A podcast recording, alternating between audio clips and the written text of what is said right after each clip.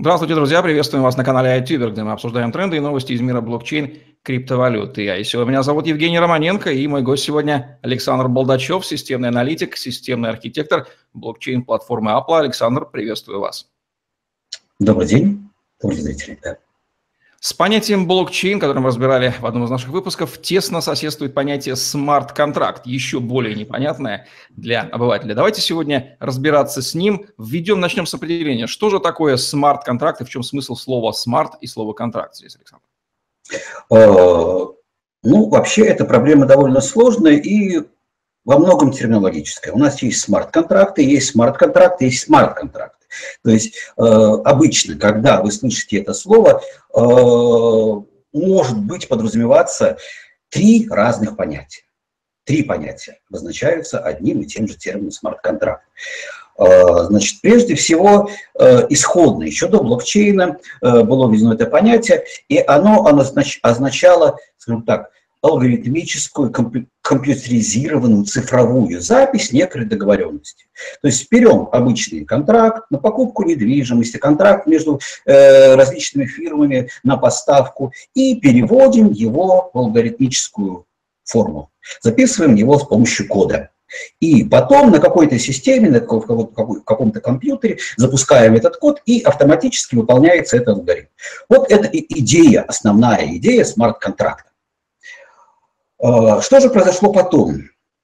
А, значит, когда был запущен эфириум, Виталий Бутерин э, программный код, который используется э, для оперирования данными э, блокчейн-сети эфириум, стал называть смарт-контрактом. То есть, по сути, по сути, это всего лишь маленькие программные блоки.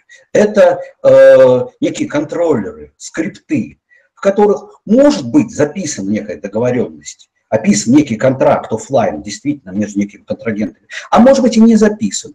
Это может быть просто получение данных из э, хранилища данных, какая-то трансформация и запись их обратно. Но традиционно получилось, что это мы называем смарт-контрактом. То есть просто обычный код. Во-первых, это не смарт ну, если кто-то хоть раз занимался программированием, то он понимает, что любой скрипт, любая программка, она ничем не умна. Это просто алгоритм. То есть э, не умнее, чем, э, скажем, ну, извините за выражение, сливной бачок. Нажали ручку, вода стекла, э, вода, уровень воды поднялся, вода перестала течь. Вот что такое смарт-контракт на эфире в общем случае. То есть некий алгоритм. Во-вторых, э, значит, э, если даже исполняется какой-то контракт, то э, это очень сложно отделить от программного, его очень сложно отделить от программного кода. И вот у нас на платформе мы сейчас пытаемся разделить два, два понятия. Контракт как э, договоренность и контракт как программный код, выполняющий эту договоренность. Они должны иметь и э, разную запись, и разную э, формализацию э, в виде э, каких-то мнемоник и разнесены по исполнению. Итак, подытоживаю. Смарт-контракт, он никакой не смарт. И даже сейчас на документации эфириума отказались от понятия смарта, не вводят, потом пишут просто контракт. И контракт, смарт-контракт, он тоже никакой не контракт в, в общем случае, а это просто программный код. Но этим программным кодом можно зафиксировать контракт как договоренность. Но это нужно всегда э, акцентировать внимание, что вот данный программный код описывает именно контракт договоренность, а данный программный код не является контрактом, а просто выполняет некую функцию, некий скрипт. Имеет ли право на существование вот такой вот вопрос? Коли так, чем смарт-контракт тогда отличается от обычного договора между физическими и юридическими лицами, которые заключаются и исполняются в существующем правовом механизме, включаемых юристов, судов, адвокатов и прочее, прочее.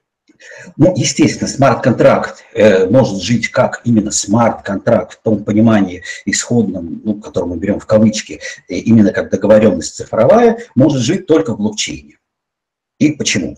Э, прежде всего, э, для того, чтобы зафиксировать некоторую договоренность между контрагентами и совершить какую-то сделку, события этой сделки должны находиться внутри блокчейна. То есть смарт-контракт может работать только на данных, э, имеющих, э, ну, скажем, не юридическую, э, плане государства, но, по крайней мере, однозначную правовую ценность между людьми, которые договариваются. То есть если, скажем, внутри корпорации принято решение, постановление директората, что вот этим блокчейном мы пользуемся, и записям блокчейна доверяем так же, как бумажке с печатью. И после этого, занеся некое событие, некий факт в этот блокчейн, второй факт, третий факт, мы э, между этими фактами можем установить алгоритмическую связь и при наступлении какого-то условия, наступлении еще пятого факта, да, сделать запись э, в другой реестр этого же блокчейна, и это будет как раз действие смарт-контракта внутри э, данного блокчейна. То есть у нас должно быть факты, признанные всеми контрагентами э, значимыми, и сам смарт-контракт должен находиться внутри блокчейна, так, только тогда мы можем доверять. И он должен оперировать этими фактами и генерировать новые факты в этом блокчейне. Вот что такое смарт-контракт. И это можно реализовать только внутри блокчейна. Это невозможно реализовать э, в обычных IT-системах, потому что данные в обычных IT-системах фальсифицируемые. Очень легко. Какие главные ошибки совершаются людьми при попытке понять феномен смарт-контракта? Ну, частично я уже назвал, потому что э, чаще всего, чаще всего люди говоря о смарт-контракте, э, называя смарт-контракт эфириумские контракты, которые только сейчас работают, а в других системах э, заработают буквально там у нас и нескольких других платформах заработают через несколько месяцев, э, связывают смарт-контракт только э, с эфириумским контрактом. Это действительно ошибка. И называют смарт-контрактом э, Э, просто код, а не договоренность.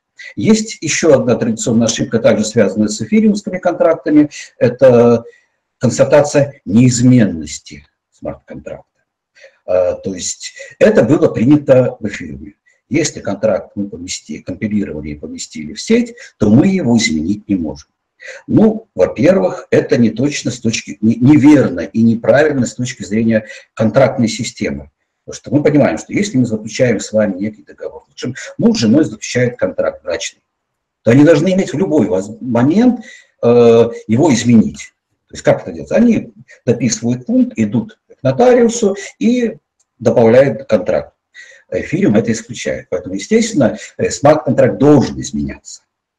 И это можно прописать внутри самого контракта, а лучше даже прописать неким алгоритмом, который позволяет, сторонним алгоритмом, который позволяет при наличии двух подписей, э, которым был изначально сделан контракт, его изменить, то есть извлечь, изменить и поместить обратно. Но при этом, конечно, нужно понимать, что это будет не изменение того старого контракта, ничего нельзя изменить в блокчейне, а это будет новый контракт, который просто э, заменяет его по имени, по функции, э, тут старый хранится только как архив. Э, ну, наверное, вот это основные ошибки, которые связаны со смарт-контрактами. Э, ну, есть еще представление о том, что смарт-контракт э, можно запрограммировать все, что угодно, но это, наверное, люди, которые мало знакомы с программированием, могут так говорить. Ну, что можно формализовать, что можно поместить внутрь блокчейна, с тем может работать смарт-контракт. Какие главные проблемы сейчас возникают с попыткой внедрять, разрабатывать, эксплуатировать смарт-контракты? Э, главная проблема связана с тем, э, что очень мало данных, которые можно оперировать, хранится в блокчейне. Очень мало данных, которые мы можем поместить и которые э, могут иметь значимость для работы смарт-контракта. Но, скажем, мы должны понимать, что большинство контрактов офлайн, с которыми мы сейчас работаем, это прежде всего э, контракты, касающиеся некой собственности, недвижимости, э, земельных, правовые э, какие-то аспекты, и контракты, касающиеся обязательно финансовых отношений. То есть пока у нас финансовые отношения осуществляются в фиатной валюте и через банки, пока реестры недвижимости, реестры прав, реестры компаний у нас находится вне блокчейна, смарт-контракт будет э, задействован только совершенно в мелких э, каких-то проектах, э, в которых э, существуют два-три контрагента, которые о чем-то договариваются. То есть именно отсутствие данных, достоверных данных внутри э, э, блокчейн-платформ не дает развернуться э, смарт-контракту, использовать их в той функции, в тех значениях и максимально эффективно. Каким образом смарт-контракты меняют и изменят неизбежно в перспективе существующую правовую структуру, связанную с юристами, судами, механизмом исполнения контрактов традиционных? Ну, естественно, изменят, но только после того, когда э, базовые данные, социальные данные и государственные, и общественные поместятся в блокчейн. Естественно, когда у нас э, в реестр, реестр недвижимости будет записан внутри блокчейна, то тогда э, передача э, прав собственности на одну запись, связь ID э, э, объекта недвижимости и ID гражданина, и связь другого, этого же объекта э, недвижимости с другим ID гражданина будет осуществляться с помощью смарт-контракта.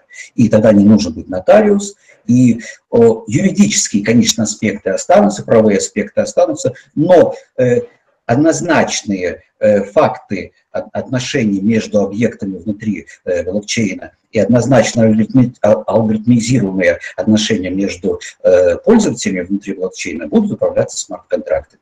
Но это, в принципе, изменит и социальную жизнь, и государственное устройство принципиально.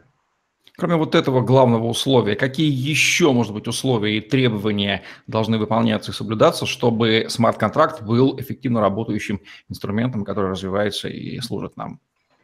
Я уже называл один из моментов, что нужно прежде всего разделить э, контракт как контроллер программный, который пишется программистами, э, и э, контракт, договоренность, который пишется, скажем, при помощи э, некой семантической мнемоники, который может освоить э, рядовой пользователь, который сможет освоить юрист, может освоить инженер, экономист. И при помощи этой мнемоники, скорее всего, можно создать э, визуальные редакторы, контрактах договоренности. Мы сейчас работаем на платформе своей над, над этим. И тогда э, не нужно будет призывать программистов и доверять программистам. Программисты будут всего лишь писать свои контроллеры, которые однозначно тестируются и однозначно будут работать на многих контрактах. А сами контракты договоренности, то есть алгоритмы взаимоотношения объектов э, внутри э, блокчейнов, объектов разных реестров, могут составляться э, обычными людьми, ну, может быть, с консультацией юристов, но без привлечения программистов. Вот как только мы придем к визуальному составлению смарт-контрактов, это будет взрыв. Владимир Попов, известный блокчейн-юрист, высказывает более революционную мысль, что со временем смарт-контракты должны писаться роботами, то есть человек вообще должен выпадать. Это будет наиболее правильное развитие. Как вы относитесь к этой версии, имеет ли она право на существование? Я думаю, что э, если под роботом понимать именно э, визуальный редактор, который будет помогать, то да. Но если робот это как отдельный субъект, я думаю, что нет.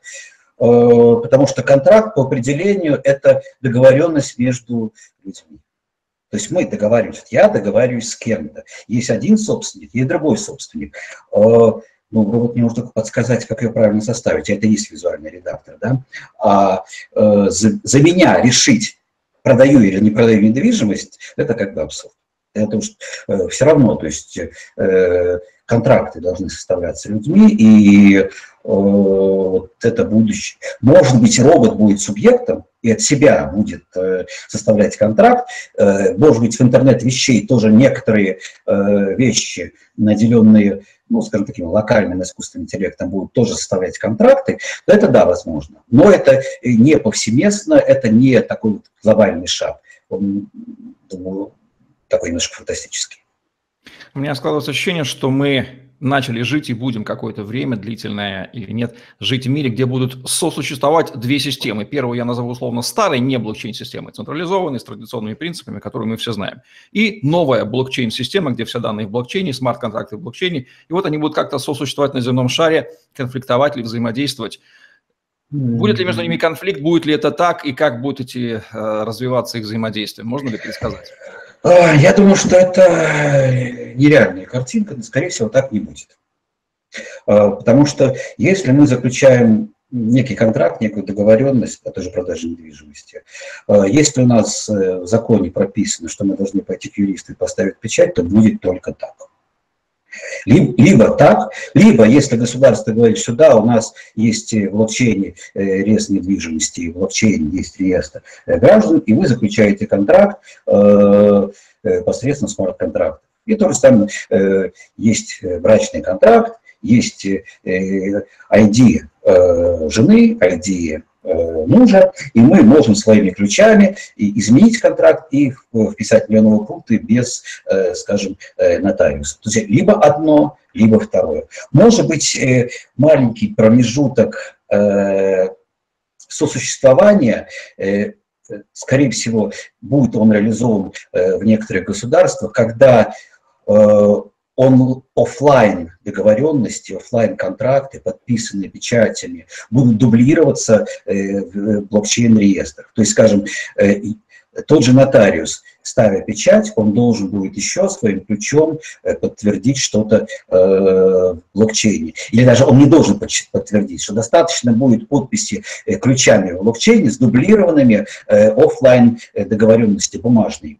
Для чего это делается? Прежде всего, мы должны сначала обкатать систему смарт-контрактов, реестров, заключения э, э, смарт-контрактов внутри блокчейна, обкатать варианты проблемных решений, как они будут решаться, проблемные решения, они будут. И только после этого переходить. Э, но если все это будет сделано в параллель, то в какой-то момент можно будет отключить офлайн и перейти в онлайн, который уже будет точно, уже будет сохранять историю э, неких сделок в течение, скажем, года, двух, трех, пока это будет параллельно существовать. Но юридическую значимость должен быть иметь только один мир. А пока э, некую значимость такой вот договоренности имеет, э, скажем, криптомир, криптовалютный мир, а э, мир э, офлайн живет по законам подтверждаемой печати. Нужно ли добавить какие-то ключевые мысли, которые не прозвучали, но важны в контексте темы смарт-контрактов, и о них должны узнать наши зрители? Ну, наверное, нет. Мы, наверное, все затронули. Спасибо. Да. Ну что же, потрясающе. Это был Александр Балдачев на канале iTuber. Ставьте лайк, подписывайтесь на YouTube-канал, пишите комментарий в описании под видео ссылки на телеграм-группу с новостями и обучениями работе на крипторынке. Подпишитесь на наш блог в «Голосе», первый русскоязычный социальный блог-платформе на блокчейн и зарабатывайте на контенте, лайках и комментариях. Удачи вам, до новых встреч. Всего хорошего.